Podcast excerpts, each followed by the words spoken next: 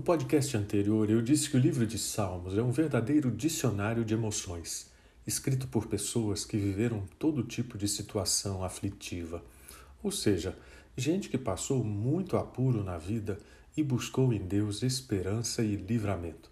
Se você não está enfrentando nenhum tipo de problema, talvez não vá entender o que dizem muitos dos salmos. Aquele historiador francês que já mencionei diz que todos nós procuramos, em primeiro lugar, nos tranquilizar, dar conteúdo a esse futuro aberto para acabar com a incerteza, para nos convencer de que não somos um joguete de um acaso cego, mas fazemos parte de um plano coerente. Trata-se de eliminar a angústia diante do futuro, munindo-se de referências. Essa preocupação, que aparece desde a antiguidade, desenvolveu-se até os dias de hoje, quando nosso futuro, a curto e médio prazos, é previsto e planejado até não poder mais. agenda profissional, planos de poupança, seguros de todo tipo, idade da aposentadoria tudo é previsto com o intuito de garantir o máximo de segurança. Mas basta que essa sensação de segurança se perca e a grande maioria das pessoas que passa por crises muito agudas acaba perdendo o sono. As verdades da palavra de Deus soam bem em todos os momentos do dia, e o Salmo 3 é uma espécie de canto matinal, assim como o Salmo 4 pode ser considerado um canto da noite. A situação que levou Davi a escrever este salmo foi a rebelião de seu filho Absalão. E quem tem filhos sabe como eles são uma área sensível da vida que ocupa toda uma existência. Com poesia, Davi abriu seu coração para Deus contra a perseguição dos inimigos, mas declarou sua confiança nele, tão grande a ponto de levá-lo a dormir com segurança e de se sentir fortalecido para conflitos futuros. Não é fácil ser traído, em nenhuma situação, mas muito menos por um filho.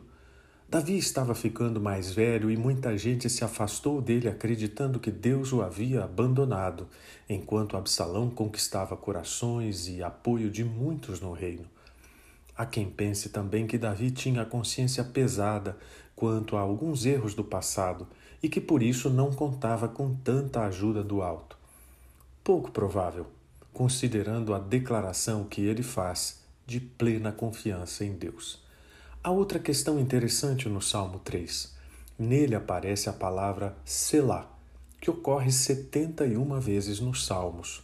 Muitos estudiosos interpretam essa palavra como uma notação musical, que significava que os adoradores deveriam erguer a voz ou as mãos mas há também quem acredite que ela significa, pense nisso, um aviso para parar, olhar e ouvir. Pois bem, preste atenção então nas lições do Salmo. Quando o futuro que estava ali bem próximo da gente parece fugir, é fundamental continuar crendo que Deus é escudo, refúgio, fortaleza e tantas outras figuras de linguagem usadas em outros salmos. Isso implica em crer que Deus vai levantar a cabeça dos aflitos, o que significa também dizer que Ele vai restaurar a dignidade, honra e posição, não para a glória de homens, mas pela fidelidade devida ao seu próprio nome. O festejado psicólogo Jordan Peterson diz que alguém experiente sabe que as pessoas são capazes e estão dispostas a enganar. Esse conhecimento traz consigo um pessimismo e, até certo ponto, justificado em relação à natureza humana, individual ou não, mas também abre a porta para outro tipo de fé na humanidade, uma baseada na coragem e não na ingenuidade. Ouso discordar ou talvez parafrasear Jordan para dizer que a porta que se abre é para a confiança em Deus a figura de Deus como protetor é comum nos Salmos, não importa qual seja a situação e principalmente se for de traição. Quando o futuro que estava ali bem próximo da gente parece fugir, é necessário agir conforme aquilo que Deus já prometeu. No caso de Davi, havia uma certeza que não poderia ser abalada por qualquer circunstância. o trono de Israel fora prometido a ele e não a seu filho Absalão. Quando o futuro que estava ali bem próximo da gente parece fugir, é bom não ficar buscando razões em situações do passado, trazendo de volta culpas que já foram perdoadas. O grande pregador Spurgeon afirmou que se todas as provações que vêm do céu, todas as tentações que ascendem do inferno e todas as cruzes que surgem da terra pudessem ser misturadas, não resultariam em uma provação tão terrível como a que está contida neste salmo. É a mais amarga de todas as aflições ser levado a temer que não haja ajuda para nós em Deus. Não é do caráter de Deus ficar lançando em rosto, ou na linguagem comum, jogando na cara o que foi feito de errado, quando isso já foi confessado diante dele e perdoado. Quando o futuro que estava ali bem próximo da gente parece fugir, não adianta perder o sono. Isso só vai promover um dia ruim depois de uma noite mal dormida. É a mensagem conhecida do versículo 5: Deitei-me e dormi, acordei em segurança, pois o Senhor me guardava.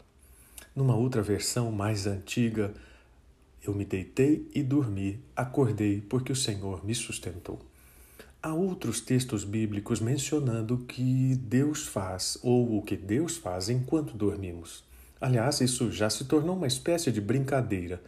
Já ouvi gente dizendo que quando as coisas não estão dando certo, é preciso dormir mais para que Deus tenha tempo para trabalhar. É verdade que há pessoas que não dão valor a todo o sustento divino que está provido enquanto dormem. Mas para Deus, não há diferença sobre o que ele deve fazer, sendo dia ou sendo noite. Cadê o futuro que estava ali? Não sei, mas vou dormir enquanto Deus prepara. Eu fosse você, fazia o mesmo.